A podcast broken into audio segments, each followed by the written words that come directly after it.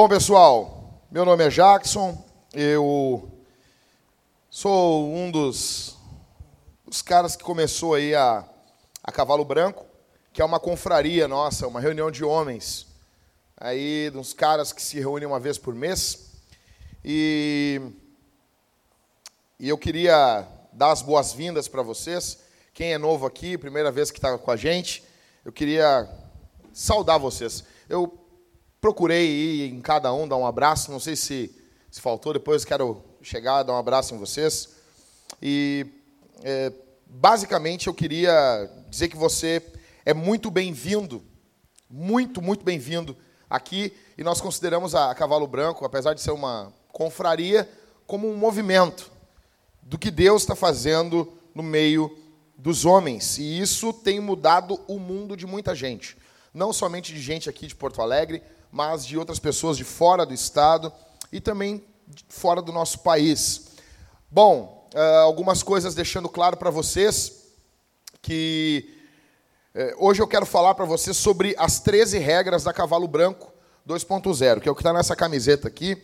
Também tem umas canecas ali, e eu quero falar sobre isso.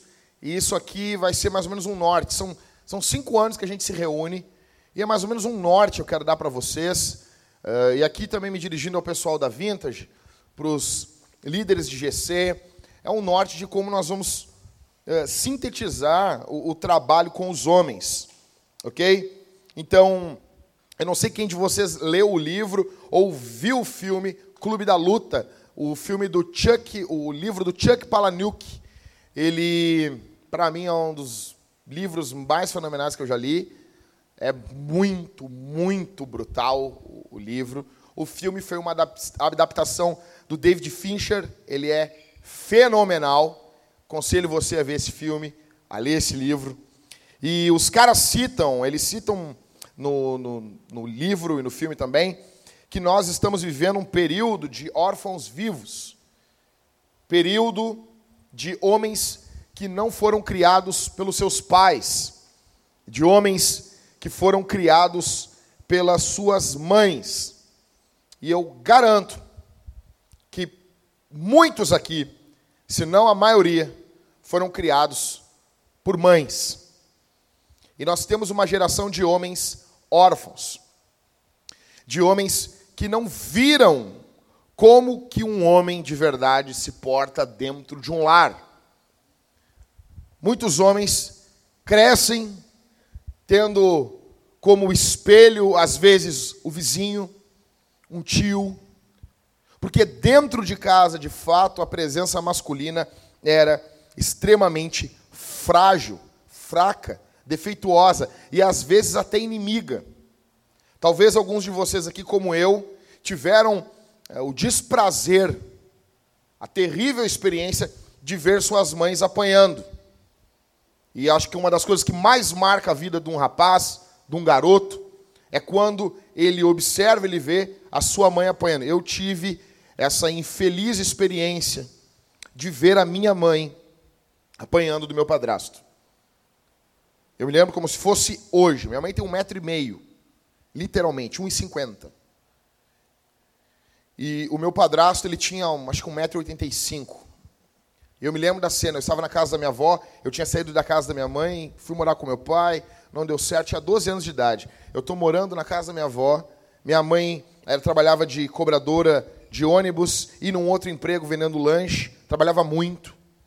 E um dia ela chegou, foi me ver na casa da minha avó escondida, porque o meu padrasto não queria. Ela chega na casa da minha avó, nós ficamos sentados no sofá conversando, eu gostava muito de ficar perto dela, e de repente o meu padrasto bota a cara na janela, briga, xinga, arrasta minha mãe para fora.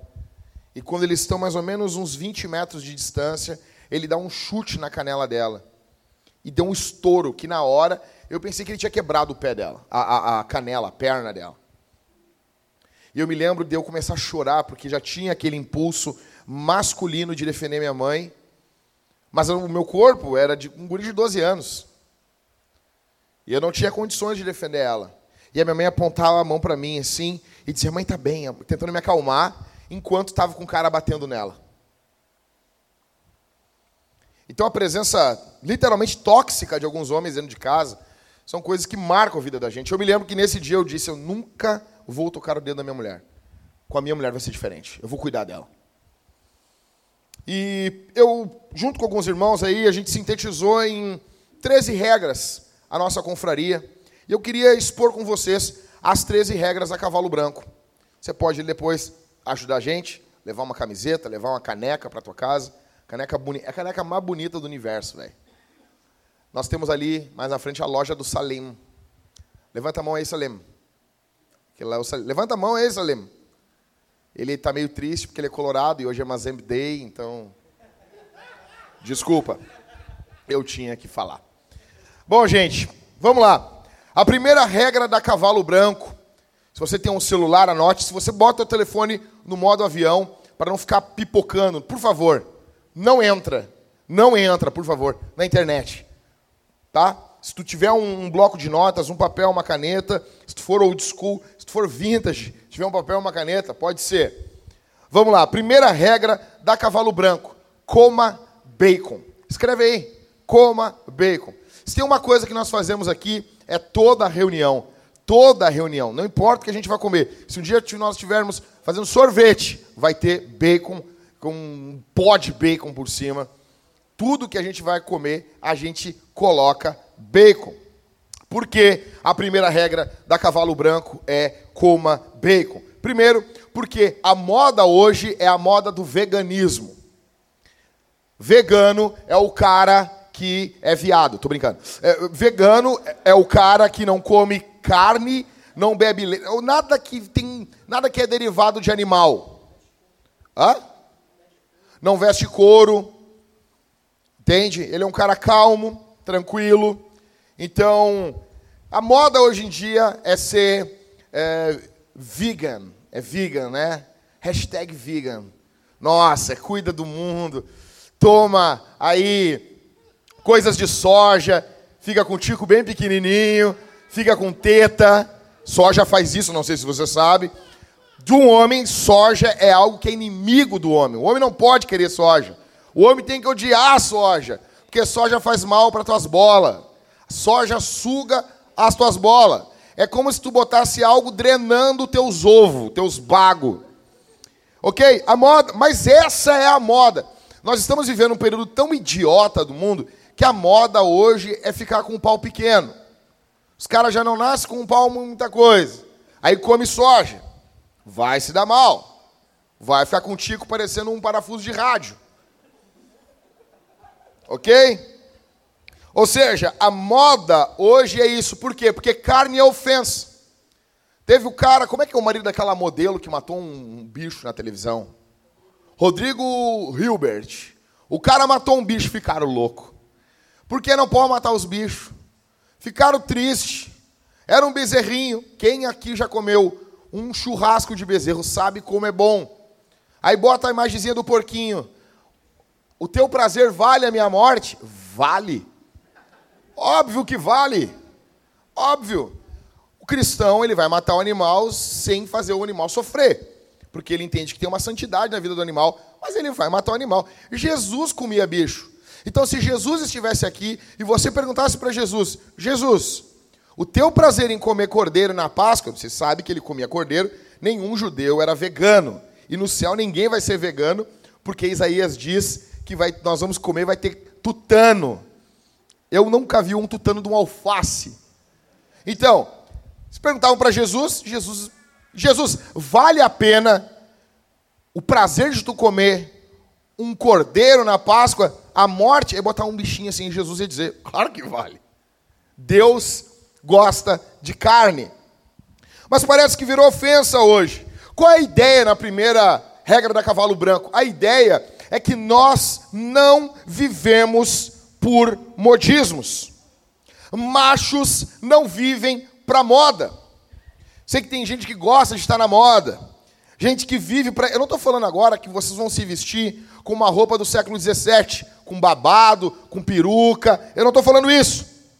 Só que eu estou dizendo que nós não estamos desesperados para vivermos na moda, para vivermos pelo consumismo, para vivermos desesperados pelo último telefone, para vivermos angustiados para saber qual é a cor da tendência primavera-verão. Isso é coisa de viado.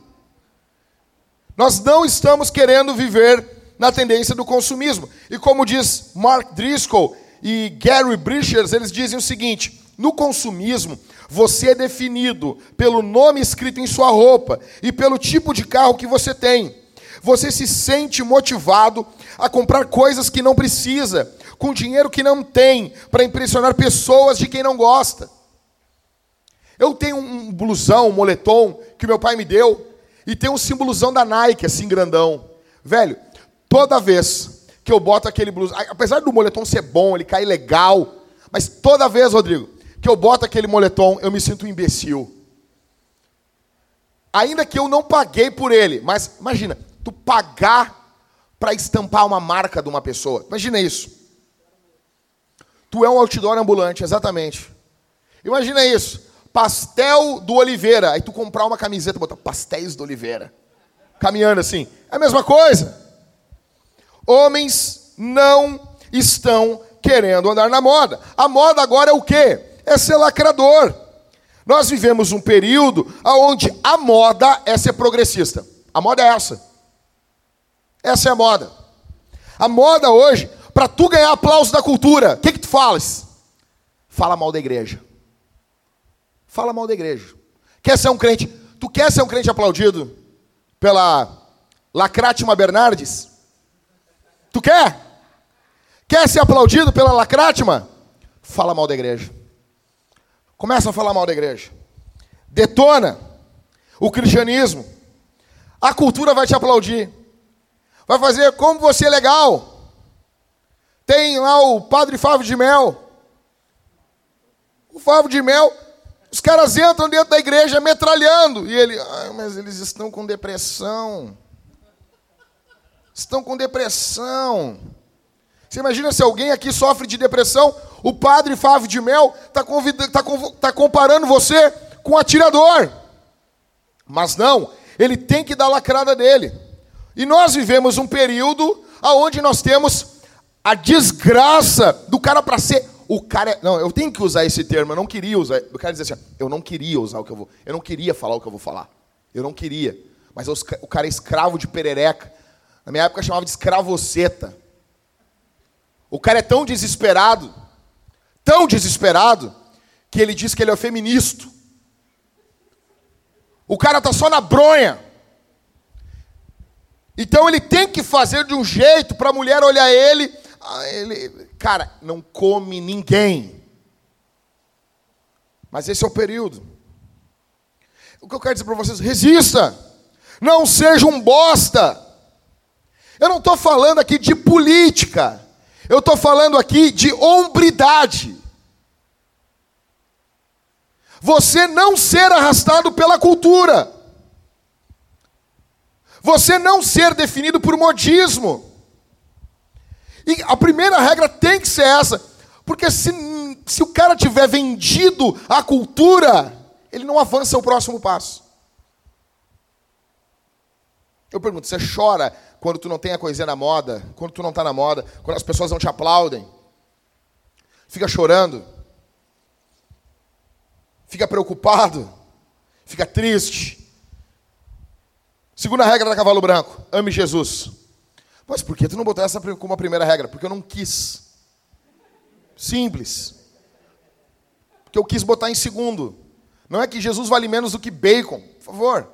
Mas eu quis botar em segundo, de propósito. Resumindo rapidamente, Adão avacalhou nessa masculinidade, ele avacalhou com tudo. Sabe essa tendência que você tem em fugir das responsabilidades? Isso aí vem de Adão. Sabe essa tendência que você tem em culpar a tua mulher? O marido, cara que é casado sabe o que eu estou dizendo. O cara tem uma facilidade de culpar a mulher. O cara não acha o negócio, mas ah, amor, cadê o negócio que estava aqui? Sabe que tendência já é culpar, já é jogar para a mulher. Sabe de onde é que vem isso aí? Vem de Adão. Adão, o teu pai, o meu pai, é assim. Culpou Eva. Sabe essa tendência que você tem de não liderar com sacrifício e responsabilidade a tua casa? Isso vem de Adão. ele não se responsabilizou, não se sacrificou. Sabe essa tendência de você pensar primeiro em você? Ah, não, pastor, não, lá em casa, lá, primeiro é minha mulher.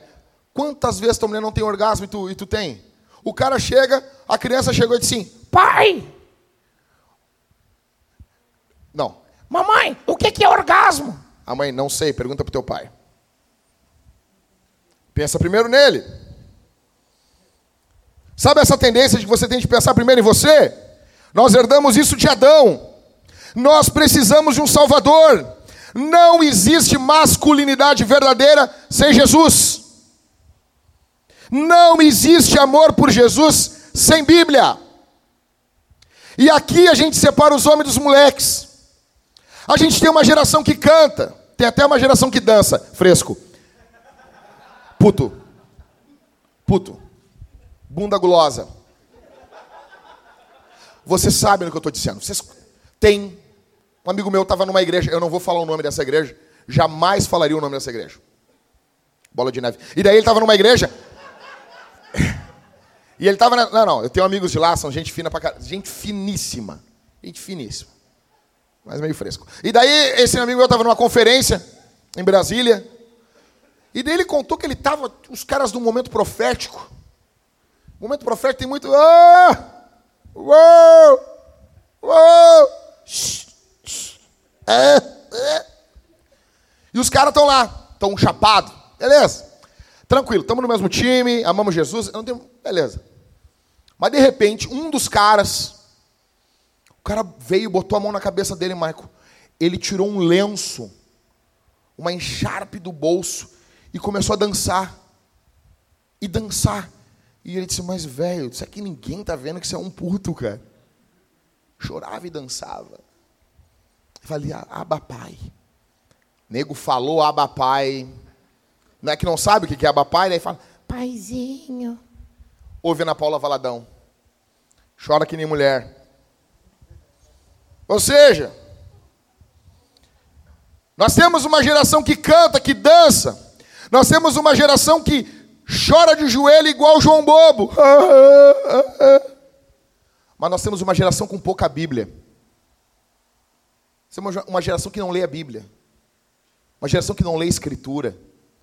Deixa eu dizer uma coisa para você. Se você tem mais de dois, três anos de crente e tu nunca leu a Bíblia, tu é um merda. Tu é um merda. Tu é um bosta. Tu é um merda, cara.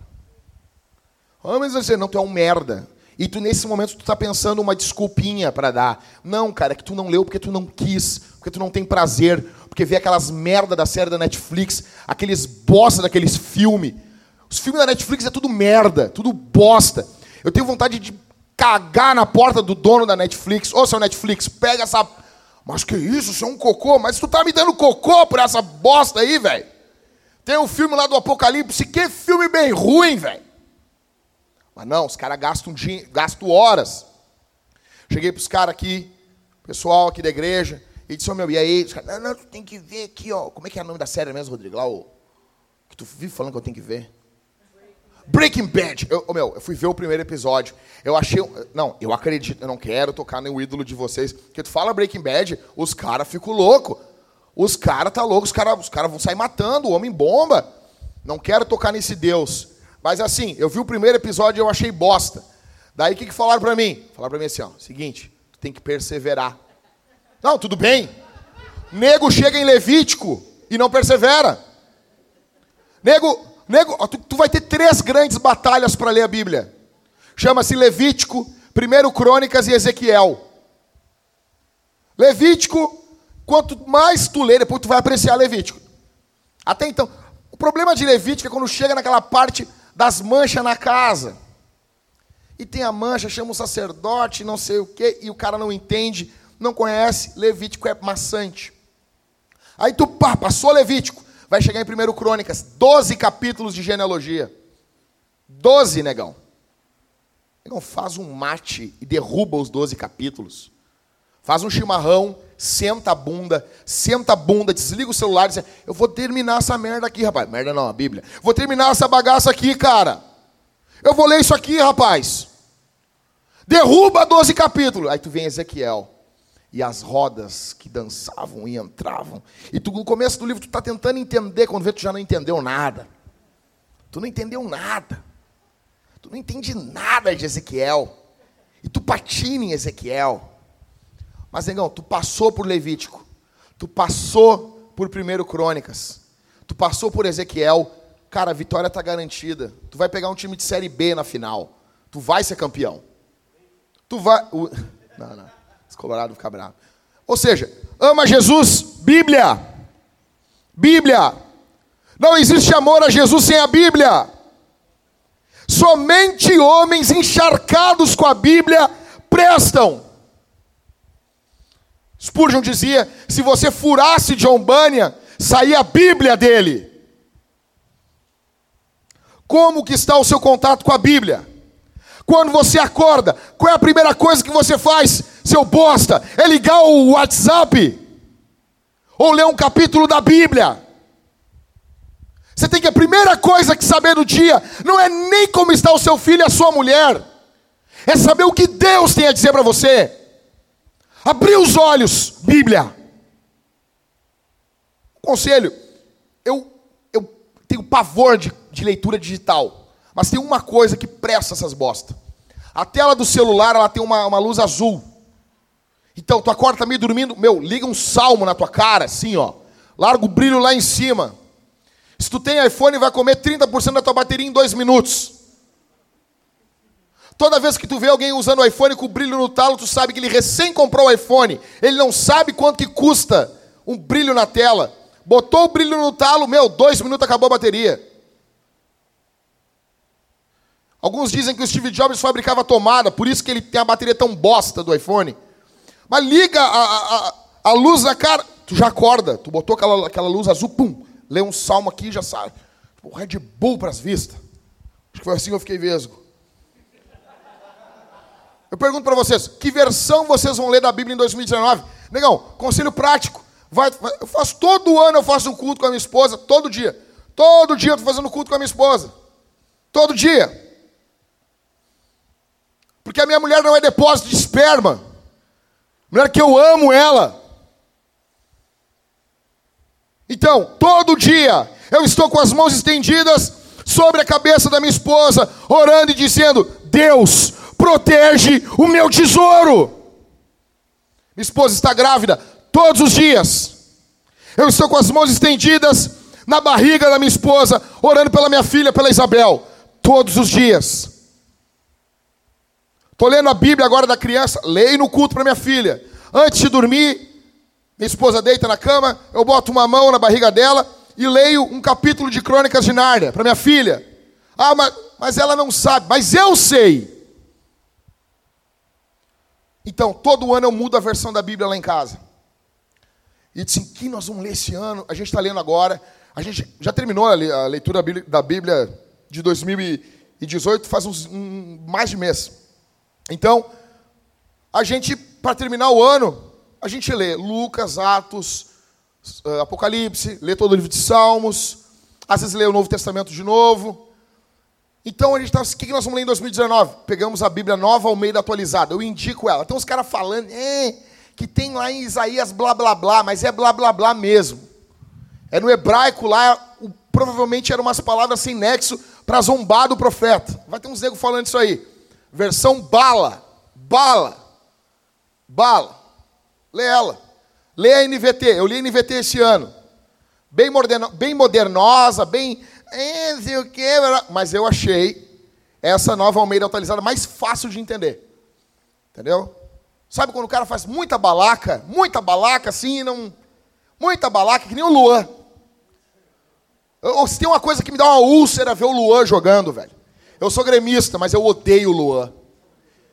O Luan e o Bressan. Você imagina isso? O cara, o cara te odeia, o cara diz assim, cara, feliz Bressan, o cara quer tua, tua morte. Eu te desejo um Bressan esse ano. Imagina isso, cara. O Luan com os braços parecendo um boneco de poço, de posto de gasolina. Os caras não sabem correr, velho. Fico louco.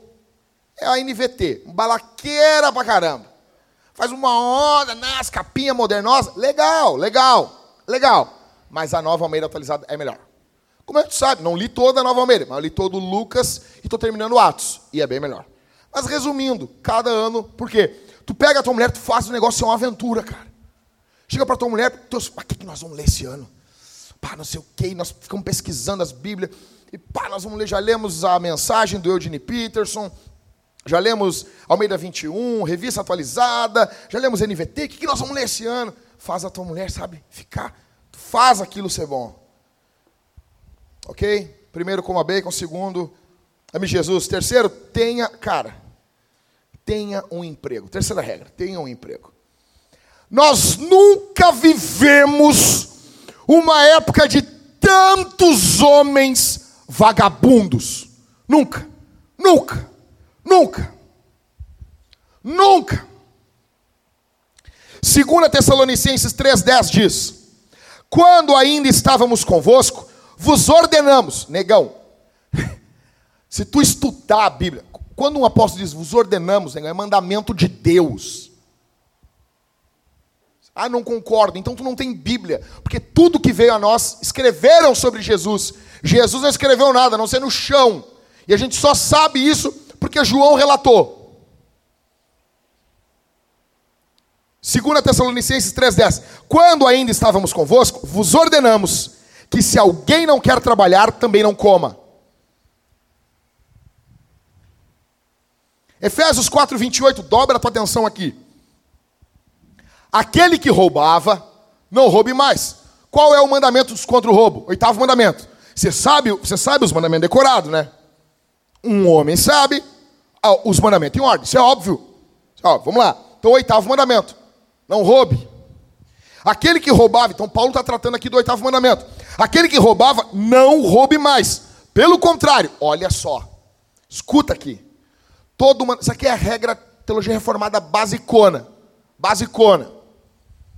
Tudo que a Bíblia manda, ela proíbe o contrário. Tudo que ela proíbe, ela ordena o contrário. Os mandamentos ele tem um caráter negativo e um caráter positivo.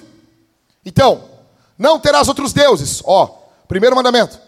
Qual é o caráter positivo desse mandamento? Santificado seja o teu nome. O primeiro mandamento, ele é a mesma coisa que a primeira petição do Pai Nosso.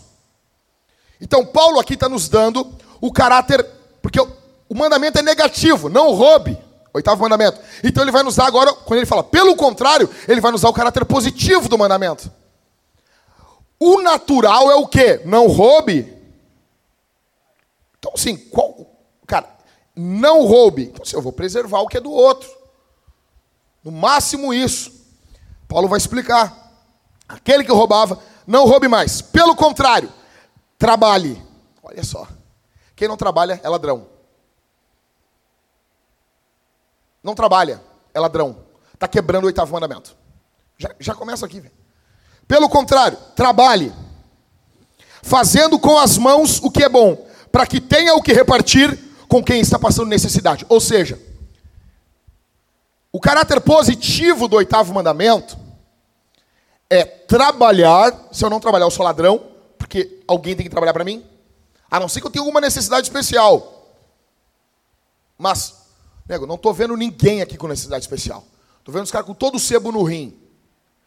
Trabalhe. Para que fazendo com as mãos o que é bom, para que tenha o que repartir com quem está passando necessidade. Ou seja, tu tem que trabalhar e ter dinheiro para ajudar os outros. Se tu não ajuda os outros, tu é ladrão. Se tu não ajuda quem está passando necessidade, tu é um ladrão. Ah, mas isso é esquerdismo. Tua bunda. Seu merda. Porque hoje em dia tudo nós lemos pela lente da política e isso está um saco.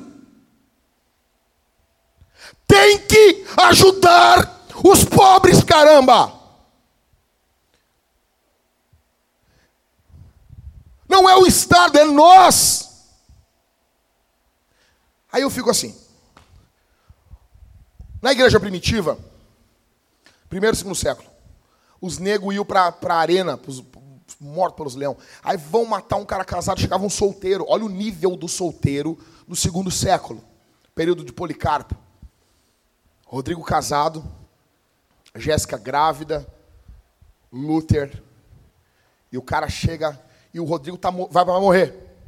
Aí chegava um solteiro. e dizia assim: Pastor Rodrigo, eu vou morrer no teu lugar, porque eu não tenho esposa, não tenho filho. E ele chegava para o Império Romano e dizia assim: a possibilidade de eu morrer no lugar do pastor. E daí, maioria das vezes, eles trocavam. O casado saía e o solteiro morria. Esse é o nível dos solteiros da igreja primitiva. Primeiro e segundo século. Algo está errado com a gente. Quando esses merda dos nossos solteiros não querem trabalhar. Não querem trabalhar. Estão quebrando e estavam mandando. Ladrão. Você precisa trabalhar para ter para você e para ajudar os outros. Ou seja, economiza. Eu vou dizer uma coisa. Eu não escuta o que eu vou dizer aqui. Eu não nem anotei aqui. Eu quero dizer um negócio. Se você quer aprender nessa área, quero falar para o pessoal aqui da igreja, o Christopher, não porque, cara, o Christopher é um exemplo. Cansei de ver ele ajudando casado. A casa ele ajudou mais de uma vez. Não, não é, Maico? Não, não é, Rodrigo? Solteiro. Ele vê que tu está meio apertado, ele chegava assim: Jack, está precisando de alguma coisa? Assim, solteiro.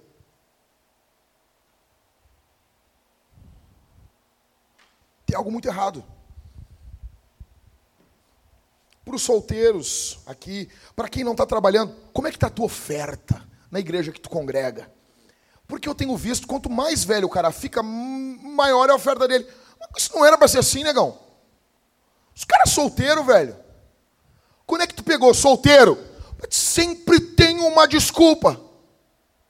Quando é que tu pegou e disse, não, é o seguinte, ó, vou receber mais no final do ano, vou ofertar mais. Vou ajudar mais. Sabe por que eu sei que a oferta é uma miséria? Porque as ofertas, a gente tira sempre uma oferta no final do cavalo branco. Ninguém vai cantar música, vai te emocionar, porque isso aqui não é culto.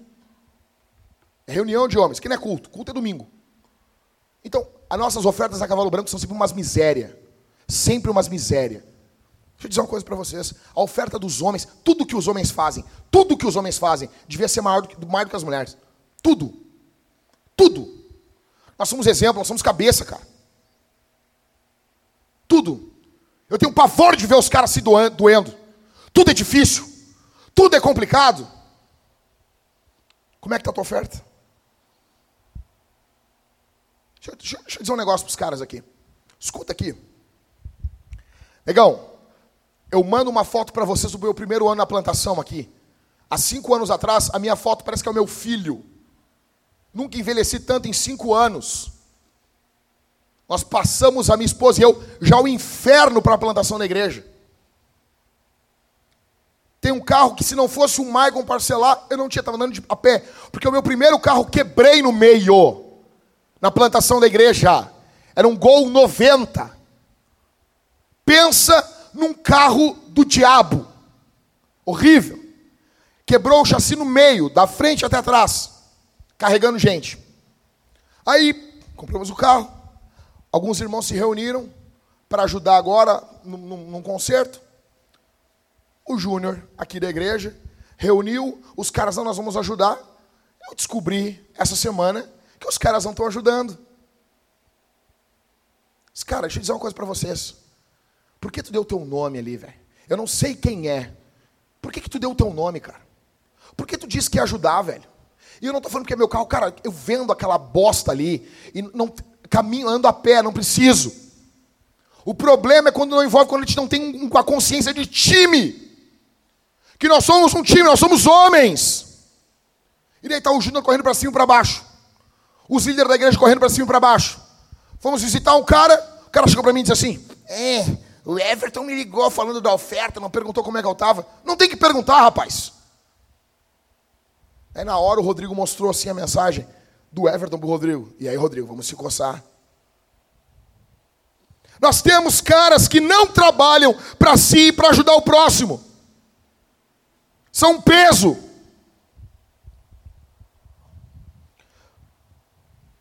Casados, qual foi o último dinheiro que tu deu para tua mulher? Tu largou na mão dela? Isso aqui é para ti, para tu gastar. Qual foi a última vez?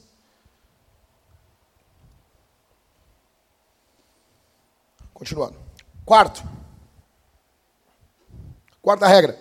Mantenha suas mãos longe do seu pênis. Nós vivemos uma geração da punheta. Com certeza aqui. Teve nego friccionando a cabeça do Tigo essa semana. Sério, deixa eu dizer um negócio para vocês com amor. Tu é um perdedor. O cara fica. Imagina só, meu. Deus fez uma mulher pro cara encostar. O cara tocar.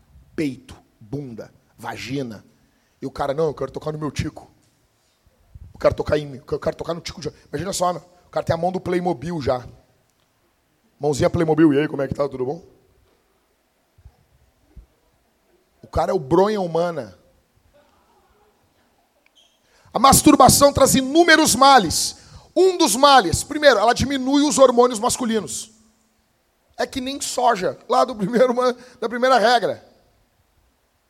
Tu vai perder vitamina, tu vai perder sais, que te ajuda. O nego quer ficar bombado, eu quero ficar bombado. Para com a bronha. Para com a bronha. Ah, não, não sei, não acredito. Para com a bronha. Não é a mesma coisa do sexo, não é. No sexo é outra coisa. Não é a mesma coisa. Muitos estão tendo diversos males, culpa, se sentindo um merda. O cara chega para mim assim: Ah, Jackson, eu me sinto um merda. Eu mas tu é um merda. Isso não, não dá para a gente pegar e falar: Não, mas uh, eu tenho depressão porque eu bato uma punheta. Mas tem que ter. Mas tem que ter, é justo. Tem que ter, tu não, senão tu, não, tu, tu é normal. Eu fico triste quando eu peco, normal. Crente fica triste. Outros, ah, mas eu quero liderar algo na igreja. Primeira coisa, solteiro, negão, venceu a bronha. Se tu não comanda a, a bronha, tu não consegue encostar no teu pau quando tu vai. Mas o cara falava, eu vou dar mais uma balançada aqui, porque daí. Mas não, alguns não estão batendo punheta. Os caras estão trepando com as namoradas. Estão abrindo a braguilha do cinto para transar com a namorada. Eu quero explicar um negócio, porque os caras chegam e dizem assim: não, pastor, não, não, foi só um boquete. Tenho vontade de enfiar com o meu cotovelo, assim, o, o, o queixo do cara, o cara por dentro, assim, ó. Deixa eu explicar um negócio, meu. Boquete é sexo. Tanto que chama-se de sexo oral. O cara tem que explicar o básico pros caras, meu. O cara chegou uma vez numa igreja conservadora, zaz. Só comia o cu da guria. Não, não, não, ela é virgem. Como assim, animal? Tu é um imbecil, cara. Tu é um imbecil. A ira de Deus vai cair sobre a tua vida. Deus vai destruir você. Boquete é sexo, anal é sexo. Se você manipula. Você, você pode tocar no teu pau três, de três formas. Para mijar, por favor, não deixe ele solto. Mira bem, e mesmo assim vai ser uma desgraça. Segura. Para tomar banho. Lava. Nós temos mil amputações penianas no Brasil, porque os caras não lavam o pau. Você não sabia disso aí? Eu sou circuncidado, então não tem esse problema. Sempre tá sem capa, né? Agora, os caras que. Nego, o nego botou a glande para fora com uma sujeirama em volta ali. Da... Os caras, mil, mil louco perde o pau. Imagina isso. Vocês já são estranhos, sem pau ainda, velho. Aí tu vai vir na reunião da Vambora aqui. Então, manipula para mijar, para tomar banho e para dar aquela coçada. Deu. Deu. Pergunta, até quando tu vai te punhetear, velho? Nego, vai ter nego que vai estar tá batendo punheta na volta de Jesus. Cara, imagina Jesus voltando e tu com pau na mão, velho. Eu já falei isso, cara. Eu oro para que algumas pessoas morram com pau na mão. Ah, tava lá rodando um filme pornô em looping. Vão te pegar lá pelado, assim, com a cara assim com o tico na mão, todo, todo melecado. Ah, meu, eu não vou pregar no teu enterro. Vai bater punheta. Até quando vai dormir com a tua namorada? Até quando? Quinto. Quinta regra da cavalo branco. Saia. Saia da casa dos seus pais. Saia. Deixa eu explicar um negócio para vocês. A Bíblia diz em Gênesis que o homem deixará pai e mãe. Se mora com o pai e com a mãe, não é homem. Fim, acabou. Acabou. Quando que tu vai morar com teu pai e com a tua mãe? Tua mãe é viúva? Ok. Tu tem menos de 12 anos? Ok. Tua mãe e teu pai são doentes? Ok, normal. São idosos, muito velhos. Agora já são eles que moram contigo, é diferente. É diferente. Tu está cuidando deles. Mas na regra geral aqui, a maioria é sanguessuga. É tudo sanguessuga.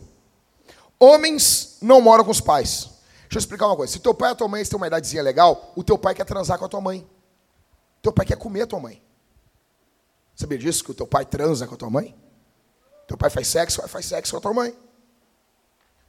Um amigo meu chegou e disse assim, pô, cara, eu botava meus filhos para dormir nove da noite, porque eu queria transar com a minha mulher. Daí um dia que eu estou botando meus filhos para dormir, eu pensei, peraí, o meu pai me botava para dormir nove da noite também. Daí ele chegou na casa do pai dele e disse, ô pai, o senhor, o senhor me botava para dormir nove da noite? Para comer minha mãe? Desconversa assim, sim.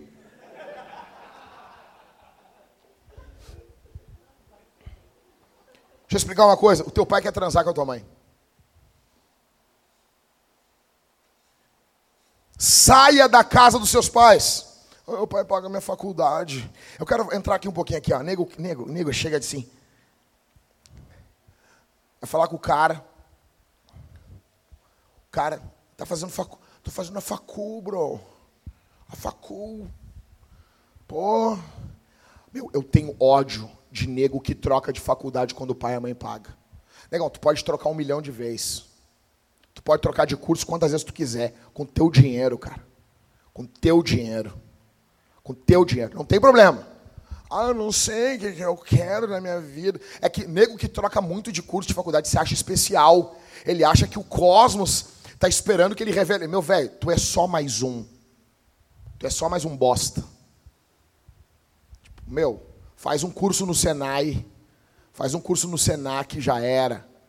Não, mas tu tá achando que tu é o Steve Jobs, na tua cabeça. Ah, tu é especial. Tu, tu é o. Não, não, negão, tu não é. Não é. Os aplausos que tu ganhava quando tu era criança era tudo mentira. Teus pais, negão, criança mal bota o dedo no, no botão, a gente já acha que nós deu uma corridinha, né? Sair, vai ser corredora de Olimpíada. Legal, tu não é, tu não é, tu não é o bicho, meu, tu não é o bicho. Tem um QI pequeno, tu é um comum, meu, pega busão ali, tu é um comum, meu, tu mora aqui no sul do Brasil. As coisas chegam aqui 20 anos depois que aconteceu em São Paulo. Nós moramos aqui, nós somos caipiras, nós moramos... Cara, cheguei em São Paulo, parecia um idiota, meu. Parecia um idiota olhando os bagulhos, assim, olhando o Rio de Janeiro, olhando as coisas, parecia um idiota, cara. Eu cheguei no Rio de Janeiro, os táxis amarelos, e bah, que nem na Globo. Sério, velho? Bah, igual das novelas. Olha ali. Pô, parece uma rua da novela. Claro que era a rua da novela, meu. Meu, tu não vai, meu. O problema é que assim, os caras são criança, eles querem ser astronauta. Aí o cara, o cara, não, cara, tem uns planos, uns projetos aí, não sei o quê. Que projeto, velho? Que projeto, meu? Tu pode destruir tocando. Não tem, meu. As bandas que não estouram. Quais são as nossas grandes bandas aqui? Bideu balde. Quem é Bideobaldi? Quem é? Não, cachorro grande. Acabou. Que, que, que é? Pode vir algo bom do sul. O que, que, vai, que, que tu vai fazer que vai. Negão, não te valoriza muito. Se for para ser, vai ser. Baixa a cabeça, estuda e lê. Saia da casa dos seus pais. Trocou de curso, paga o teu curso. Teu pai quer viajar com a tua mãe. Deixa ele aproveitar a vida. Paga tuas contas. Paga algo para o teu pai. Não é nem o teu pai não pagar. Paga algo para tua mãe. Qual foi a última vez que tu deu um dinheiro para tua mãe? Oh, mãe, um dinheirinho para ti. Tu comprou uns negócios. Tu pagou uma pizza para o teu pai. Disse, oh, pai, vamos comer uma pizza aí, eu vou pagar para o senhor. Qual foi a última vez? Só suga. Só suga. Dá um presente vai viver a tua vida. Deixa de ser o encosto. Acabou. Não, eu vou me, eu vou me programar. Nego com quase 30 anos. Não, vou ter que me programar. Programar o quê, cara? Programar o quê? Vai te ferrar, vai ter cagar. Programar o quê? Tem que me programar. Tá com o vídeo na mão aí? Cara, olha esse vídeo aqui. Dá-lhe volume aí.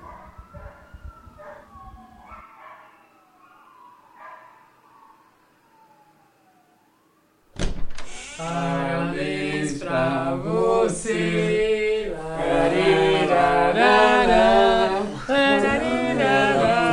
Rapaz, pô, tem que internar essa véia, rapaz. Meu, meu, tem que internar isso aqui. Porra, mãe. Bolo de café da manhã é foda, hein, mãe? Falei pra sua mãe não te acordar, mas já deu três e meia da tarde, ela fez questão ansiosa. Ela aqui. Sumiço, dá- dá- dá Ah, sim, pra ó, isso. E se eu não tivesse comprado isso, aqui, ó, ela teria me matado, meu filho. Ah, não. Véia, véia, você é uma... tá maluca, meu? Pô, que que é isso, mãe, meu? Meu, agora não falta nada pra eu montar minha banda e conquistar o mundo. Só falta aprender a tocar, né? Não, é verdade. Fala pra ver. Samir, eu falei com a tia Lucinha e ela disse que se ele tiver quatro aulas por semana durante um ano, ele logo aprende a tirar uma música, né? Mas não vai atrapalhar a faculdade de arqueologia dele, né? Ô, rapaz, tá ausente pra caralho, hein? É. Faz dois anos que eu tranquei arqueologia, meu. Ah, É, aquele professor carrasco de escritura antiga que, que reprovou o menino por falta. Se liga, mãe. Você foi na faculdade de história, pô. é verdade. Na época eu falei pra ele experimentar, inclusive, economia, né? Que isso, Samir? É, não foi? Não, não é, não é que o senhor falou, pai. É que toda hora o senhor dá um jeitinho pra eu fazer o que o senhor quer. Calma, filho, filho. Calma nada, mãe. Todo dia, toda hora, esse velho me sufocando, me, me reprimindo, me... Porra! Deixa eu ser eu, pai! Eu não sou o senhor, porra! Armandinho. É isso mesmo! Um velho fracassado que trabalhou a vida inteira pra quê? Pra ter 30 postos de gasolina, 15 imóveis na Paulista, uma rede de padaria? Grande merda! Eu sou mais eu, eu sou livre! E é assim que eu vou criar meu filho! Filho? Você falou filho? É isso aí que a senhora ouviu, mãe. Eu vou ser pai. Ah, não, Armandinho, não, Armandinho, você enlouqueceu, meu filho. Você ficou maluco. Você engravidou sua namorada? A Paulinha só tem 41 anos, filho. Vocês estão estragando a melhor parte da vida de vocês, viu? Eu sei, mãe. Meu projeto de vida era casar com 55, ter um moleque com 60, mas tinha tanta coisa pra fazer. Minhas esculturas em argila, meu livro, minha banda. E a mochilada pelo mundo. O sonho acabou. Olha, nesse começo, até vocês se estruturarem, Da minha família cuido eu. Eu vou criar meu filho no campo, longe desse consumismo hipócrita. Vou transferir pra veterinária e quando eu me formar eu vou morar no Aras do vovô. Ah, não, filho. olha, Amandinha, se precisar de algum dinheiro, Enfia o seu dinheiro no cu. Eu não vejo a hora de me formar e sair dessa casa. Dessa prisão de merda. Acabou. Meu aniversário acabou, eu vou embora. Presta a chave do carro, mãe. Tá lá em cima da mesa, mas por favor, vai com cuidado que você tá muito nervoso, filho. Tem 200 trocado? Pega 500 na minha carteira pra comemorar seu aniversário, viu? E tem mais. Fala pra Niete tirar o café da manhã. Perdi o apetite. Volta às 5 e meia pra almoçar. Cadê meu skate? Tá ali, filho. Ah, mas ele não vai de carro? Mas deixa, ele gosta de chegar com skate Mas embaixo de do skate, braço. carro, não vai atrapalhar? E desde quando o senhor se preocupa comigo? Hein? Vida de merda! Vida de merda! Filho, filho, toma pelo menos um leitinho. Saiu sem agasalho outra vez.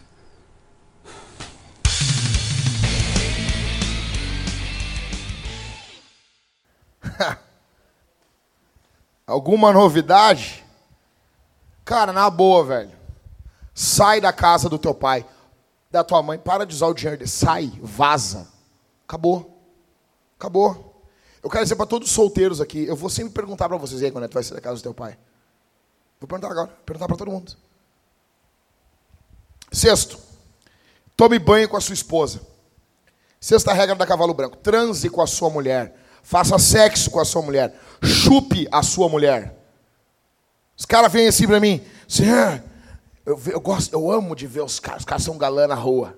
Os caras são galã. Os galã feio, Rodrigo. Os caras são os galã. É, é, é. Em casa é um brocha. Fica um mês sem comer a própria mulher. Fica um mês sem transar. Quer flertar o quê, ô merda? Quer flertar, quer falar macio com as outras mulheres? Eu fico louco isso aí, velho. Todo atencioso. É.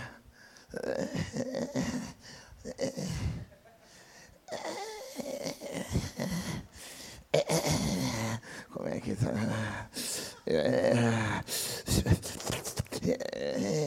Que isso, cara? Te afirma, caganeira! Os caras estão lá. Você tem que entender uma coisa. Você glorifica a Deus com teu pênis quando você penetra a sua mulher.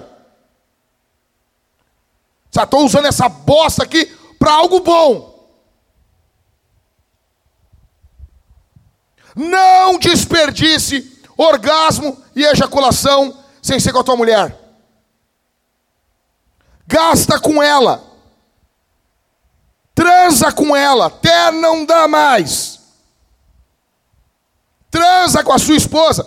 Isso é que eu estou falando. Pastor, uma pastora amigo meu disse que chegou para os homens lá. Os caras, é, difícil, que dá uma, tem que dar uma, uma aquecida no relacionamento. Negão, tu já chupou a tua mulher? Ele falou assim, velho. Não, é que isso, aqui. O viado de merda.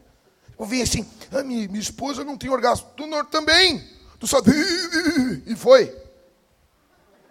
Quando é que tu pegou assim, negão?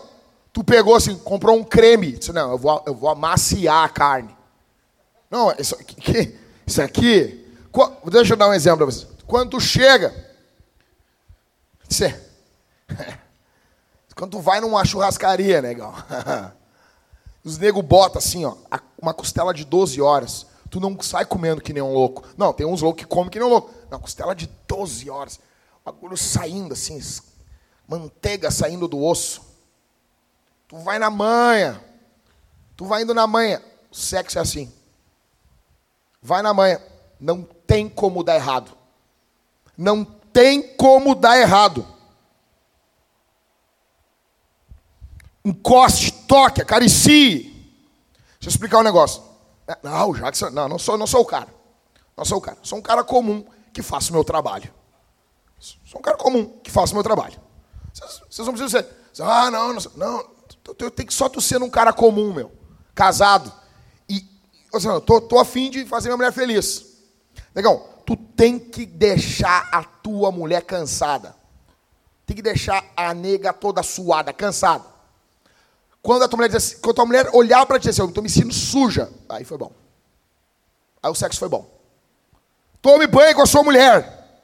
O sexo só é bom quando a tua mulher se sentir exausta. Qual foi a última vez que tu tomou banho com a tua mulher? Qual foi a última vez que tu massageou a tua esposa devagar? Devagar, não apressado, ô merda. O problema é que o cara é, o cara, o cara é namorado, o cara sova, sova, sova, sova. A mulher fica excitada. Aí quando ele casa, ele pode, ah, posso botar para dentro. Daí ele não sova mais. Isso é imbecil. Tu és um imbecil. Depois passa um tempo que é massagear o tico. Tu és um imbecil. Então tome banho com a sua esposa. Sétima regra da cavalo branco: queira ter filhos. Porque sexo é igual a filhos. A não ser que você seja um imbecil do Rafinha Bastos. Ah, mas se. Eu gosto de ver os caras assim. Ah, mas é, são filhos indesejados. Filhos indesejados. Como é que foi um filho indesejado? Como é que foi? Fez sexo, negão. Vai dar filho. Agora tu pega. Ah, tem a camisa. Alguma coisa falha. Vai, todo método contraceptivo pode falhar. Todo. Sexo igual filho. Se tu transou, tu corre risco de ter filho. Corre risco. Corre risco. Somente idiotas querem transar e acham que não tem risco de ter filho.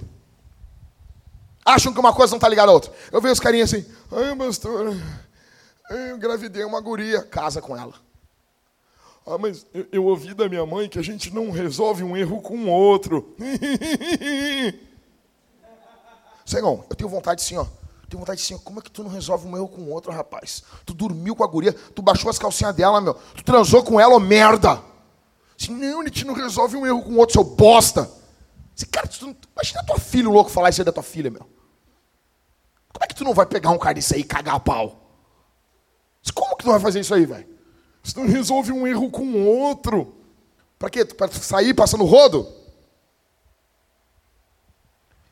Cara, entende isso. A melhor forma de tu ser perdoado, recuperado por Deus, Deus mudar a tua masculinidade, é se tu entender assim, ó. Eu estou passando rodo, eu sou um merda. Eu sou um merda. Somente otários não querem ter filho. Ah, eu não quero ter filho. Como assim, cara? Não tem essa opção na Bíblia. Então procura uma outra religião, shintoísmo, não sei, Hare Krishna, faz alguma outra coisa. Só larga Jesus. Jesus não tem nada a ver com isso. Casamento tem a ver com filho. A não ser que tenha algum problema, mas daí tu adota. Um monte de crianças precisando de adoção.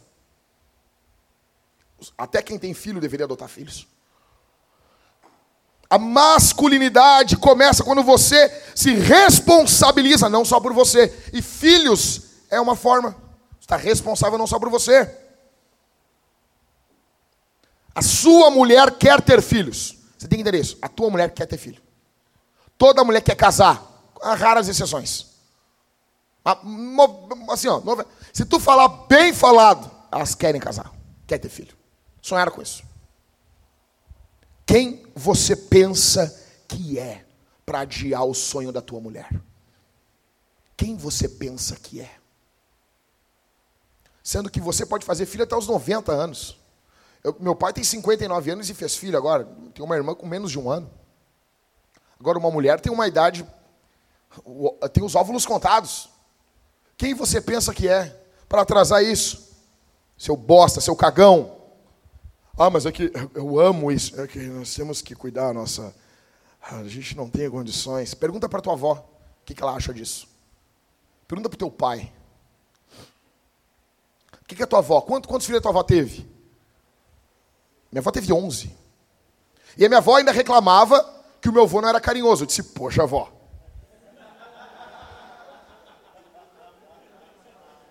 Ele não era romântico. Que bom, vó.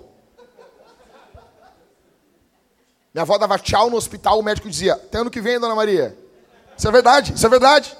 E no ano que vem ela estava batendo ponto lá.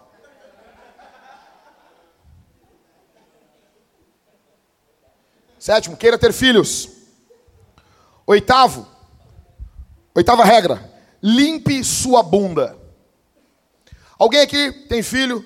Já ouviu a famosa frase: Mãe, acabei, deu. E quase sempre na hora do almoço. Né? Na hora do almoço. Pai, deu. Aí o cara assim, não, é tua vez agora. É tua vez.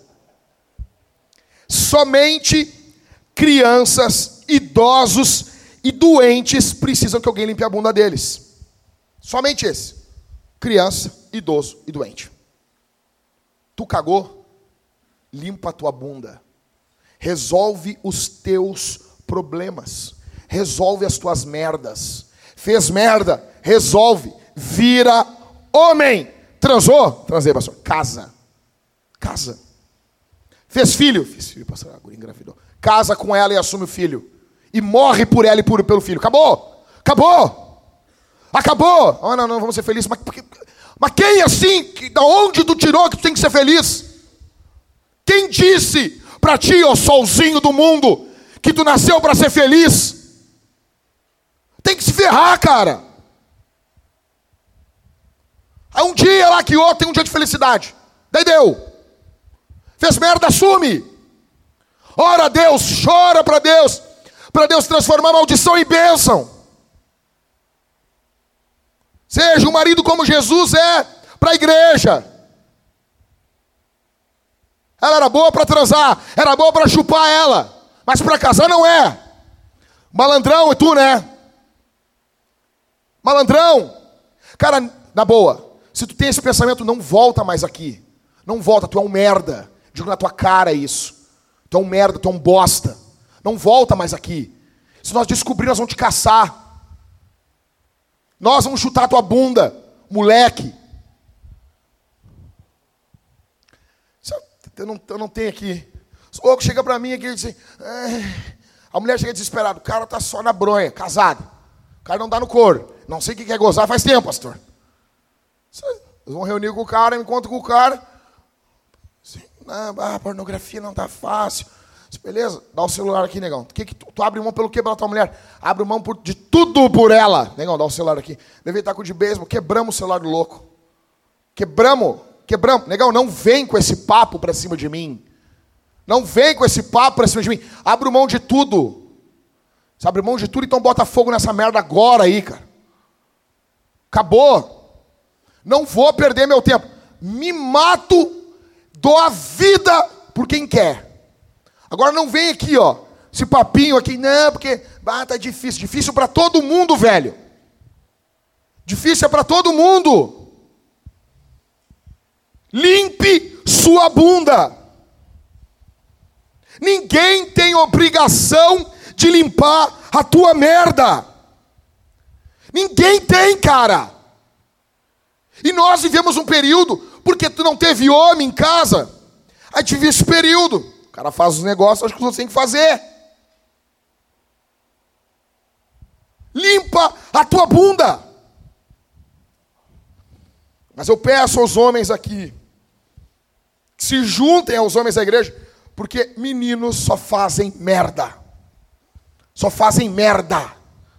Só fazem merda. Os caras não pegam firme. Os caras não estão juntos. Tudo, negão, o parto do cara é para ir no culto. Eu tenho vontade de mandar tomar no cu. Eu não consegui ir no culto. Pô, negão, Jesus levantou de uma tumba. Tu não consegue levantar da cama, merda. Se não consigo, é que às vezes dá preguiça de, de ler a Bíblia. Cara, negão, assim, às vezes eu não estou com vontade, pastor. Eu, tá, mas tu é escravo da tua vontade? Ô oh, merda. Faz sem vontade. Faz sem vontade. Para o pessoal mais espiritual. Faz na carne. Faz a carne. Na carne. Estou lendo a Bíblia na carne. Eu nunca li de outro jeito, mas tudo bem. Estou lendo a Bíblia na carne. Hum, eu vou ler. Não vou ler. Eu vou orar. Não, o negão. É, os fariseus. Claro que os fariseus são os bosta. Mas tem nego que é pior que o fariseu. Pelo menos o fariseu fazia oração do fariseu. Os negros nem orar oram nem a do fariseu, nem para bater no peito e dizer que é mais que o publicano. Tu não corre esse perigo porque tu não ora. O fariseu orava errado porque pelo menos orava.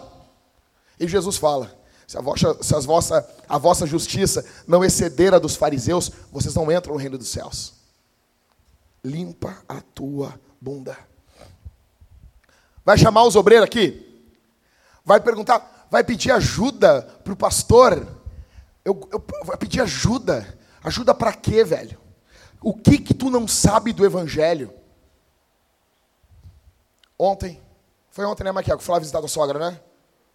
Ontem, a sogra do Michael, com 77 anos, com câncer. Hã? A, a, a, a avó da Bel, avó da esposa do Michael. Câncer tomando conta dela. Isso é problema. Isso é problema. Isso é crise. A mulher com câncer tomando conta dela. E Deus disse assim: Jack, tu pode orar.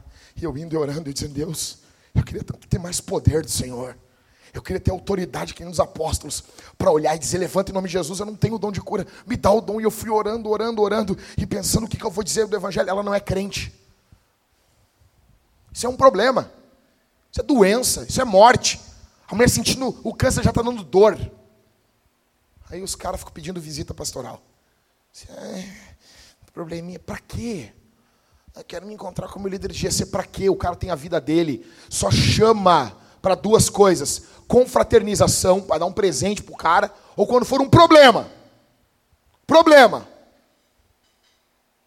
Vocês estão proibidos de fazer uh, ser o guru um dos outros. Vocês não são guru.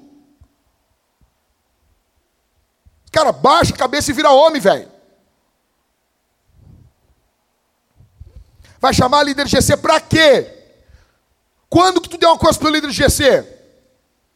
Para o teu pastor? Comprou um livro? Se juntaram e pagaram uma viagem para uma conferência? Quando? Pagou. Cara, tu quer, tu quer fazer uma, uma boa obra pelo teu pastor? Dá 100 pau de gasolina. Legal, o Mateus me deu 150 pilas de gasolina. Se nascesse homem, meu filho, eu ia botar o nome de Mateus.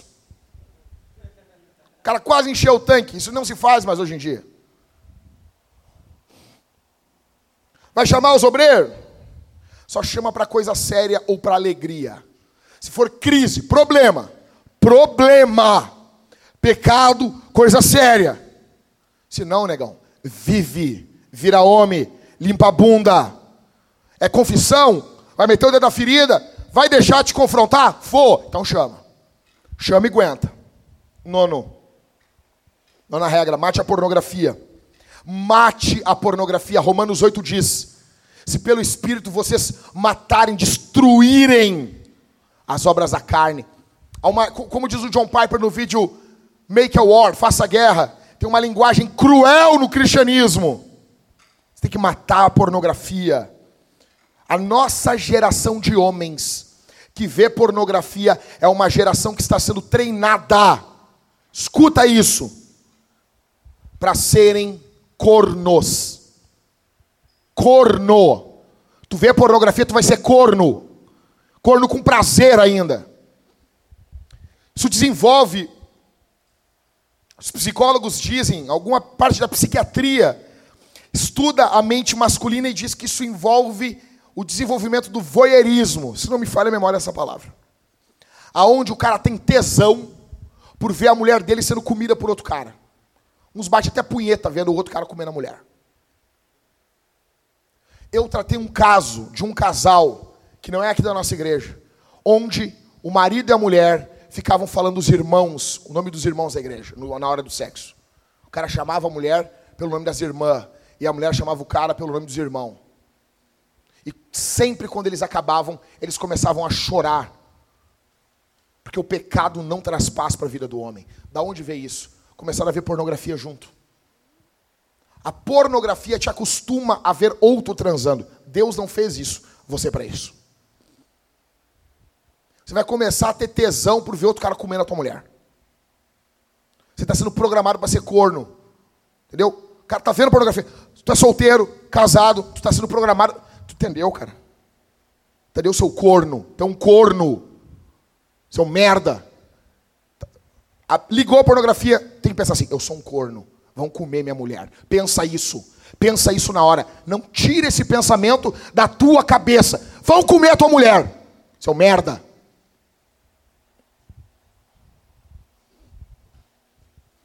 Você está sendo adestrado para amar ver outro cara comendo a tua mulher. Vai sonhar com isso. Não tem outra opção. É isso e acabou. É isso. Não, não concordo. Vai embora. Eu te merda. É isso. Ver pornografia tu é um corno. Ou está sendo, no mínimo, programado para ser um corno. Não tem o Rambo programado para matar? Tu é o punheta, programado para ser corno. Programado para ser corno. Em vez de estar tá com a fita, está com duas guampas. Na, na capa do DVD. Corno, o retorno. Você imagina isso? Todo mundo, lá vai o corno. Não, e o pior não é assim, é corno. Alguém foi traído, isso acontece. Alguém foi traído, talvez não foi, não foi culpa tua, às vezes é, mas talvez não foi culpa tua. Pior de tudo é quando tu é corno e foi culpa tua. Porque tu via pornô.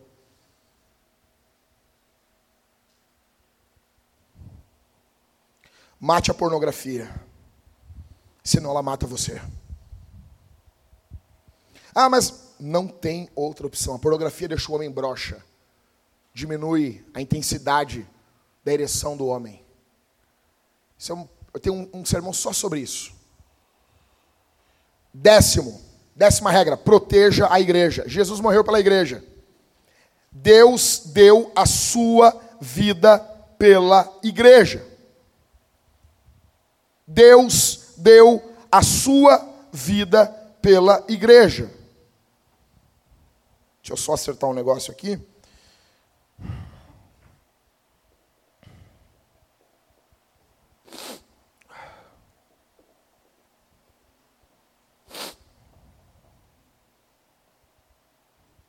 Deu. Jesus deu a vida pela igreja. Você é chamado a dar a vida pela igreja. Não é à toa que a igreja tem uma, um, um, pronome uh, feminino. A igreja, não é o igreja. É para despertar nos homens esse senso de cuidado que o feminino demanda. Demanda cuidado, homens fortes, proteção, zelo. Não ande sozinho. Quer proteger a igreja? Não anda sozinho. Não, cara, os caras vêm me convidar. Ah, pastor, vem pregar aqui, vem pregar no outro estado, oferta, não sei o quê. Eu disse assim, não vou sozinho. Não vou. Às vezes a minha mulher não pode ir, eu levo um obreiro comigo. Levo algum irmão comigo. Não ando sozinho. Não anda sozinho. A não ser em caso, ah, o cara trabalha, tipo o caso, o Guilherme trabalha viajando. Os outros irmãos aqui, se tiver como andar com alguém, anda com alguém. Não ande sozinho. Tem amigos. Jesus tinha amigos. Proteja a igreja servindo. Os caras, um parto, negão, para arrumar os bancos. As mulheres são sempre mais rápidas. Os caras sentados parecendo umas plastas, parecendo o Jabba do Star Wars. Nego Levanta, carrega, serve. Tudo que Jesus faz no mundo, ele faz por intermédio da igreja. Porque a igreja é o corpo de Cristo. Se tu não ama a igreja, tu não ama Jesus. E Jesus não te ama também. Apóstolo João disse isso na segunda carta. Deus ama todos aqueles que amam a senhora eleita, a igreja. 11. Décima primeira regra, terminando. Não se acadele. A vida vai tentar fazer de você um cagão. Cagão, medroso. Não se acadele, não tenha medo. Não tem uns caras que dizem assim, na Bíblia tem 366 vezes, não temas, uma para cada dia do ano e um, uma ainda extra para o ano bissexto. Cara, eu não contei. Mas eu já vi uma, uma coisa, eu sei. Tem um monte de não temas na Bíblia. Se tem uma coisa que Deus não quer que, eu, que a gente tenha medo. Não se acadele. As coisas não são ainda como você sonha? Não, pastor, não são. Pastor, eu não sou ainda o homem que eu deveria ser não desista, não desanime, não deixe nem o que eu falei até aqui paralisar você. Não pare, avance em nome de Jesus. No Éden, nós nos tornamos medrosos. Adão tem medo, se esconde. Isso vem com pecado. A boa notícia é que Jesus nos traz coragem. Jesus tira o nosso medo. Adão nos tornou cagões. Tenha coragem. Os homens de Davi, a Bíblia diz que eles tinham cara de leões. Negão, esse não, não é um cara com make. Com make. Negão, esse nego sisudo, velho. Quem aqui é, é, é, mais antigo se lembra? Tipo o quê? A cara do Rivarola. Tipo, cara do o Rivarola era um, um, um dos homens de Davi. Imagina isso, meu? Você imagina isso? Os caras os cara eram homem, rapaz. Tenha coragem. Homens de Deus, como diz Douglas Wilson, olha aqui. Homens de Deus são inimigos de dragões. As nossas traduções tiraram o termo dragão, porque isso aqui ofende as pessoas. São os imbecis. A Bíblia fala em dragões. E os homens de Deus odeiam dragões. Você tem que ver o filme e ler o livro Hobbit. Qual é a grande sacada do Hobbit? O Hobbit é um cara comum. É um cara normal. O cara está lá de boa no condado, que é um lugar mais furioso que o condado. Quem não quer conhecer o condado? Quem não quer ir lá? Eu quero ir lá, velho. Fazer uma excursão conhecer. O cara está de boa, bebida furiosa, parecendo a, a, a bebida dos ursinhos Gummy. Tudo furioso, tudo direitinho, tudo bacana, vida bacana colhendo as frutas, tudo tranquilo. Aí, do nada, chega o Gandalf. Estamos com um problema. Aparentemente não tem problema nenhum. E eles fazem uma reunião e eles vão começar, escuta aqui, uma jornada. A vida do Hobbit, Senhor dos Anéis, é um, uma parábola do que é ser um homem. Ele é um cara comum. E ele começa uma jornada e ele para chegar no dragão é o inferno. Para ter a chance de lutar contra um dragão. Você imagina isso? A vida é isso, cara. A vida é isso. Então eu quero dizer para vocês, talvez para alguns aqui estão se desanimando, não se acadele. Nós somos inimigo dos dragões. Abra o peito, não tenha medo. Não tenha medo. Você tem sido. Eu, eu conversei com uns jovens, às vezes os caras abrem o peito assim, pastor, eu estou fraco, ora por mim. Homem, abre o peito, fala o que está acontecendo. Homem abre o peito. Homem fala antes. Homem não fala depois. Os caras chegam assim, e aí, meus? Ah, pastor, traí minha mulher. Eu não. Eu fico olhando pro cara assim, tá aí, e aí? O que, que tu que eu faça? Vou fazer o que agora? Vou fazer uma mágica aqui, voltar no tempo? Pegar o anel lá da Liga da Justiça lá e voltar? Fazer o quê? Pegar o, o cara lá da, da Marvel lá, fazer um buraco no tempo e tu entrar? Não tem? Fazer o que agora? Te ferrou? Te ferrou? Ó, te ferrou. Vai perder mulher. Vai ter outro cara que vai casar com a tua mulher. Vai ser menor que tu, vai dar uns tapas na cabeça do teu filho. Imagina que desgraça isso. Vai dar uns tapas no teu filho. Botar os pés em cima da tua mesinha de centro. Vai usar o teu roupão. Vai largar, vai largar tuas, tuas, teus chinelos. Ainda bem que eu só os chinelos. Imagina isso. Te ferrou. Abre o peito antes. Doze. Penúltima regra, décima segunda. Lembrai-vos do Rock Balboa. Você tem que ver o filme do Rock. Rock 1, um lutador. Rock 2, a revanche. Resumo. Rock 1, o cara é um nada. O cara é um nada, não é ninguém. O cara é um cara, um bosta de um, de um lutador amador. E aí, no nada, o Apolo quer dar uma chance, fazer um espetáculo. E dar uma chance para um lutador da Filadélfia. E ele pega aquele cara lá que tem um nome Rock, o garanhão italiano. Diz, pá, esse nome é artístico, é bacana, fazer uma luta. Eles fazem uma luta. Escuta aqui, cara, escuta aqui que eu estou falando. Eles fazem uma luta. Ô, oh, pastor, vai contar spoiler, o filme é de 77. Vai te a merda, 41 anos. Ah, não conta spoiler. Aí o cara tá lá, ele perde a luta. Não, pastor, mas eu vi que ele ganhou. Na dublagem para o português, eles tiveram pena. Quando, porque você sabe disso, eles vão ver o filme antes e dublam. Eles vão dublando conforme estão vendo. E daí quando chega no final da luta, os caras que estavam dublando. Bom, mas ele perdeu no estúdio da Herbert Richards. Aí o cara, não, não, tá, tá errado. Aí dublaram o que empatou. Então na dublagem empatou. Versão brasileira. Mas ele perdeu. Mas o fato dele ter ficado de pé no ringue já foi um negócio. Aí o Rock 2, ele tem um dinheirinho, pô, uma mulher engravida, eles casa. Aí ele perde o dinheiro, tem que voltar a trabalhar cobrando, tem que vender o carro. E o Apolo está sendo criticado pela mídia, criticado pela, pela imprensa, pela Folha de São Paulo. E daí estão criticando ele. E ele desafia o Rock. Apesar de ele ter ganhado, ele desafia o Rock para uma revanche. E aí, meu, a é a melhor luta, é a luta do Rock 2. Não tem, velho. Não tem. O bicho pega, meu. É, é loucura. É loucura. E aquele, aquela cena clássica, um dá um soco no outro, pum, cai os dois. E o que levantar e ficar de pé é o campeão. E o Rock levanta e. E daí é só a vitória. Rock 3, o cara tá grandão. Aprendeu a falar, tá rico, tá com. Aí veio o BA, o Mick morre. Veio o BA. Você lembra do BA, o cara, o negão que tinha um negócio que eu vou matar você, eu vou matar você. Ei, Balboa, a sua mulher precisa de um homem de verdade. Aí ele vai lá, perde a luta, desmoralizado, o Mick morre. E daí ele vai treinar com quem? Com o Apolo. O Apolo vai treinar ele no gueto, no Guaju, no Guajuviras de Canoas. Leva ele para treinar ele assim, ó, nos vilão, na favela do Rio de Janeiro. E o Rock, e ele diz assim, você perdeu o olho de tigre. Daí toca aquela música, Eyes of the Tiger. Pá, aquela música fera do Rock 3. Até aí não tinha tocado. Ele vai lá e caga o negão a pau. E ele fica com aquela técnica dele: bate em mim, bate em mim. O negão bate, bate, bate, o negão cansa. E ele caga o negão e é campeão. Aí vem o Rock 4. Aí o que, que vai acontecer no Rock 4?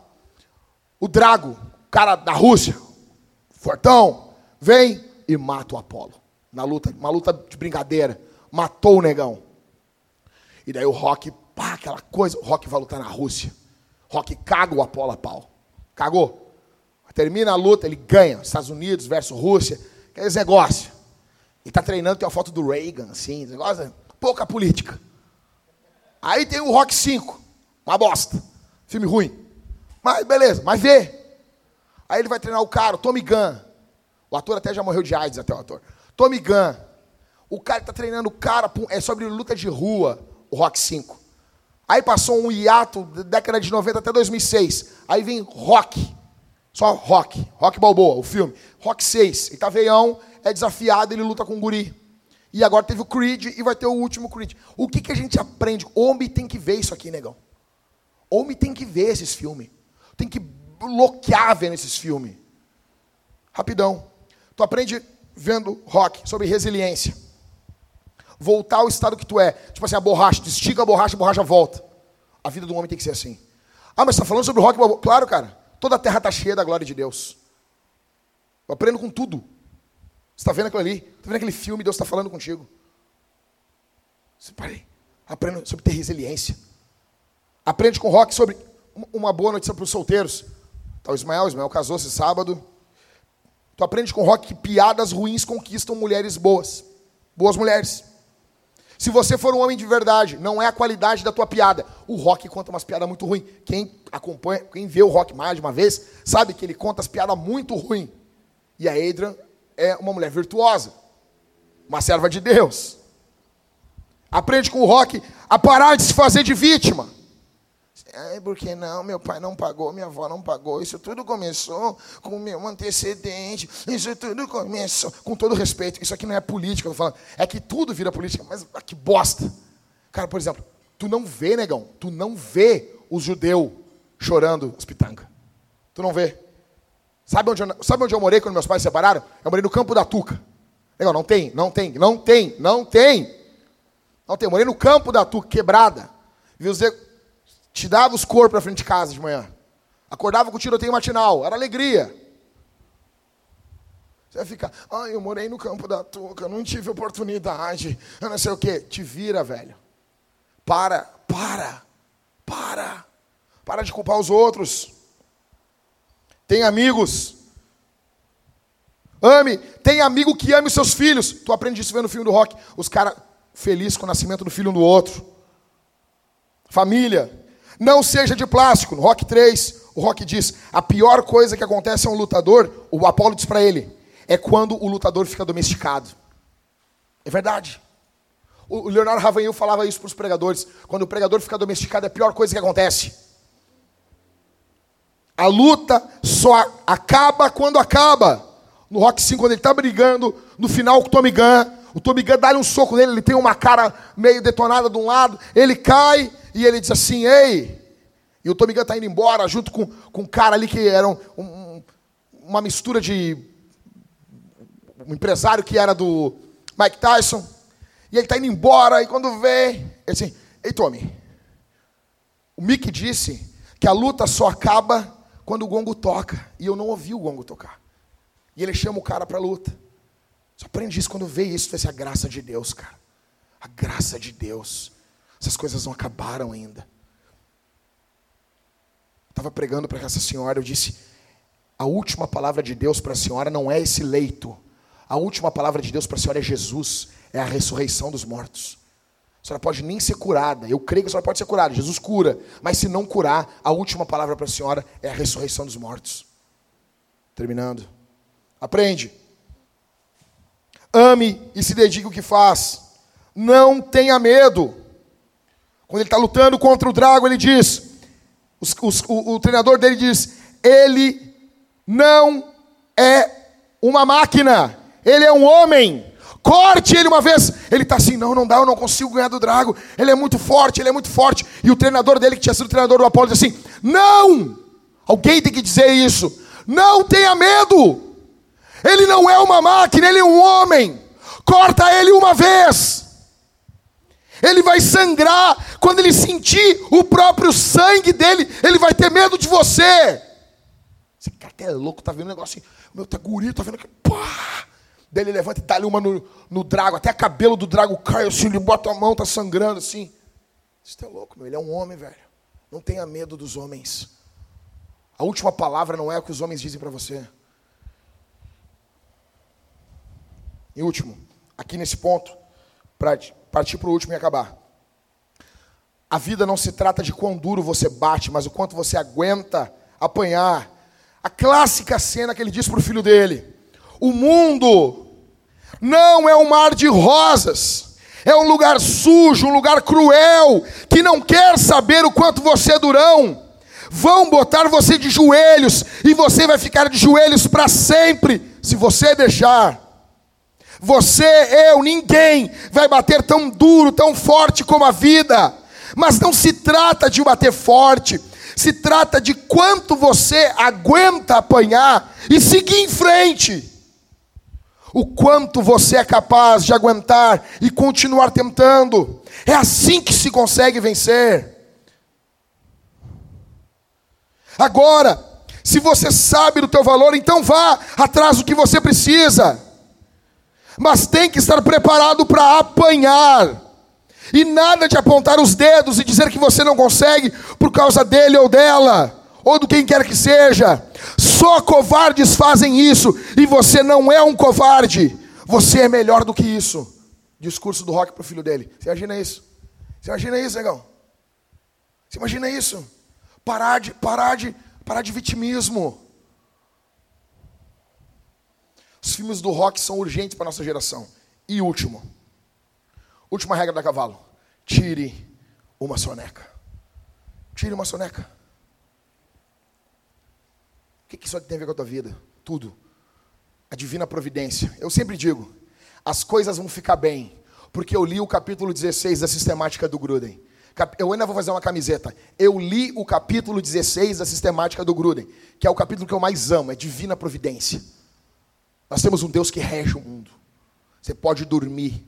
Você vai viver como um arminiano. Você vai passar o dia inteiro que nem um arminiano louco. Arminiano louco, depende de mim, depende de mim, depende de mim, bem louco. E da hora de dormir, dorme que nem um calvinista. Ah, obrigado, Senhor. É isso aí. Tire uma soneca. Você se lembra? Eu estava lendo hoje com a minha esposa no culto. Atos 12. O Pedro está lá, o Herodes matou Tiago. Não é o irmão de Jesus. Porque logo depois Pedro fala, ah, fala para Tiago, os caras, ô, oh, mas Tiago, a Bíblia tem um erro. Você, tu mata o cara, o cara, a Bíblia tem um erro. Assim, qual? Aonde? Deu, tu desmonta o cara, o cara. Tu destrói o ateu assim. A Bíblia tem um erro. Daí tu, onde? Sem Google. Onde?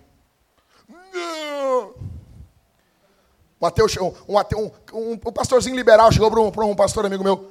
Onde Jesus diz que ele é o Messias? Onde? Ah, ah. Aí o, o leão, João 4, para a mulher do poço de Jacó.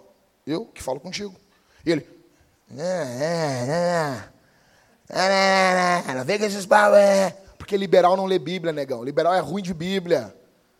Liberal lê lá uns alemão lá, uns, uns alemão e quer, quer liberal não entende Bíblia. Tu quer ganhar do liberal? Bota o liberal discutir com o nego da Assembleia de Deus da vila, de Bíblia enceboada, e cebada de sovaco, assim, ó. Ele ganha do liberal, porque o cara lê Bíblia.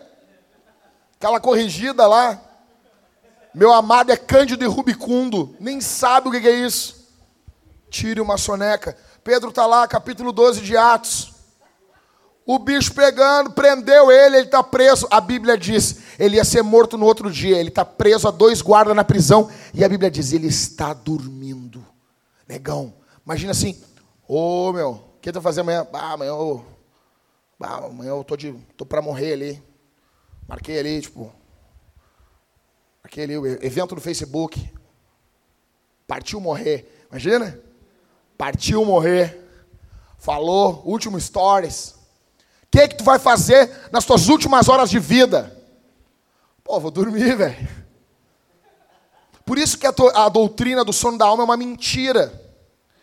Porque se Pedro fosse dormir depois de morto, ele não ia querer dormir antes. Então ele bata de boa dormindo, o anjo chega ali. Pedro, te veste. Pedro é tão desgraçado, meu, que o nego tá dormindo pelado. O nego tá dormindo no meio dos guardas ali com a, com a pingola de fora. Assim. Bah, os caras olharam assim, bah, ah, pingola do apóstolo. Ah, mas tudo bem, tá bom. O cara vai morrer amanhã aí.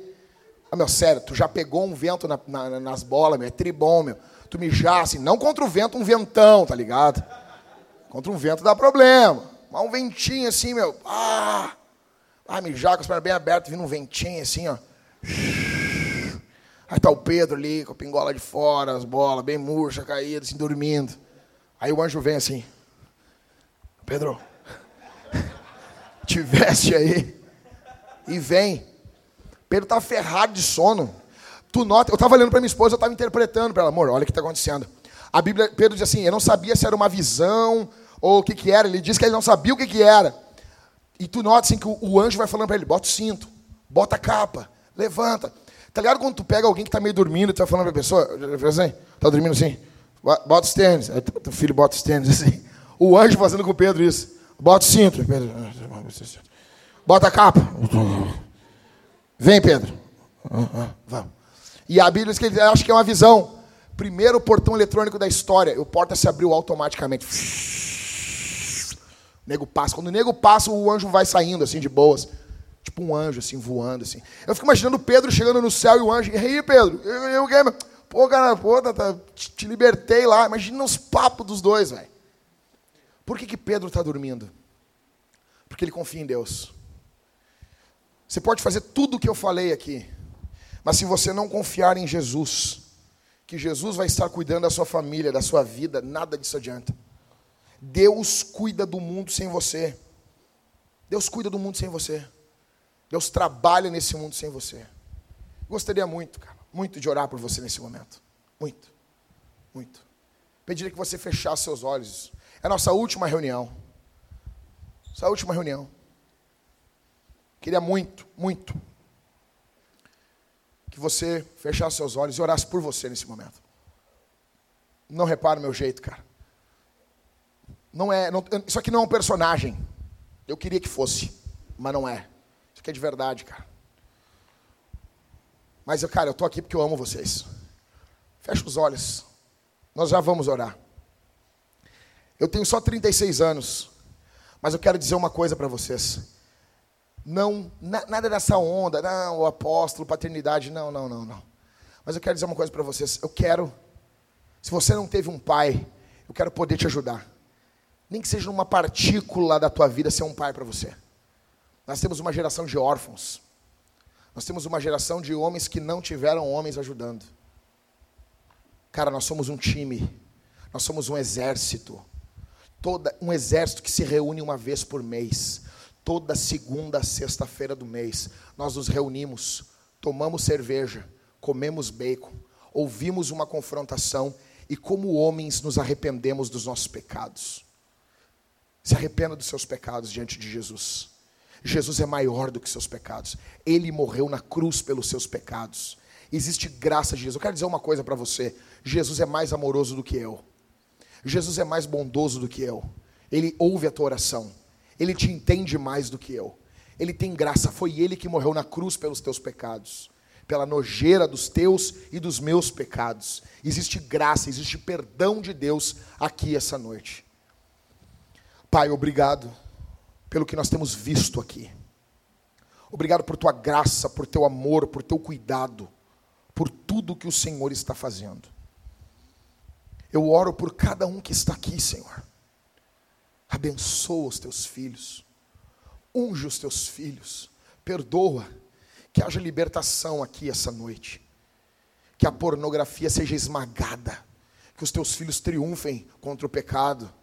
Triunfem contra a preguiça. Triunfem contra o medo.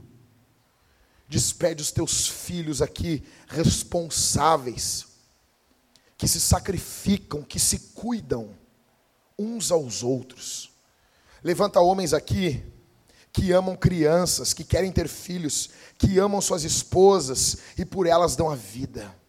Levanta gente aqui para morrer pela igreja. Levanta pessoas aqui que confiem na tua soberania, que olhem para os filmes, para a cultura e vejam traços da tua graça. Levanta homens aqui que não tenham medo, homens que queiram ter filhos e resolvam os seus problemas. Levanta homens aqui que são apaixonados pelas suas esposas e olham o sexo como um dom de Deus para dentro dos seus casamentos. Levanta homens aqui que saiam da casa dos seus pais gratos por tudo que os seus pais fizeram. Levanta homens aqui, Senhor, que enxergam no seu órgão genital santidade e que não usem o seu órgão genital única e exclusivamente para um prazer egoísta. Levanta homens aqui que tenham empregos, que trabalhem duro para a glória do teu nome. Levanta homens que amem Jesus. E levanta homens aqui que não sejam escravos da nossa época, da cultura do nosso tempo. No nome de Jesus. Para a glória do Pai e no poder do Espírito. Amém.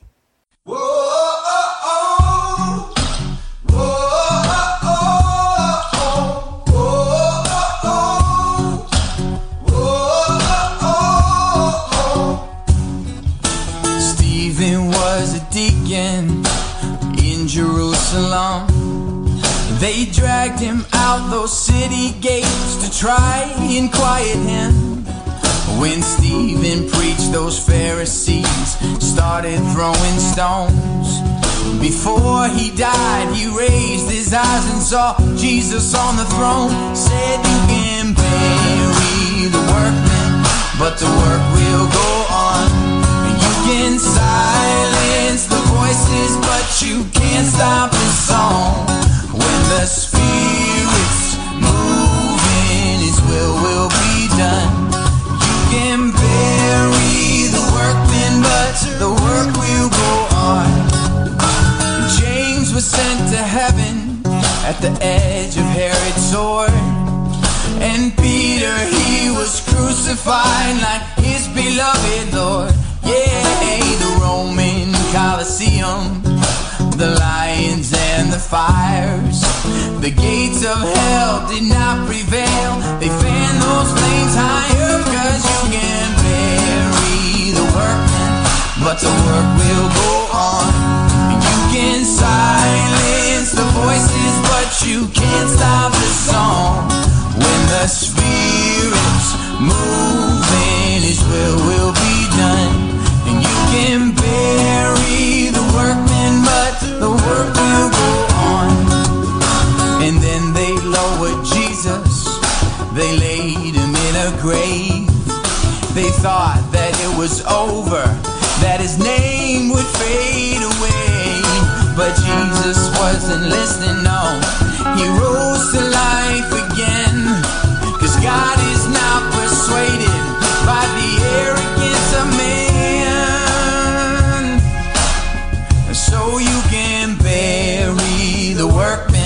but the work will go on. You can silence the voices, but you can't stop the song. When the Spirit's moving, His will will be done. And you can bury the workmen,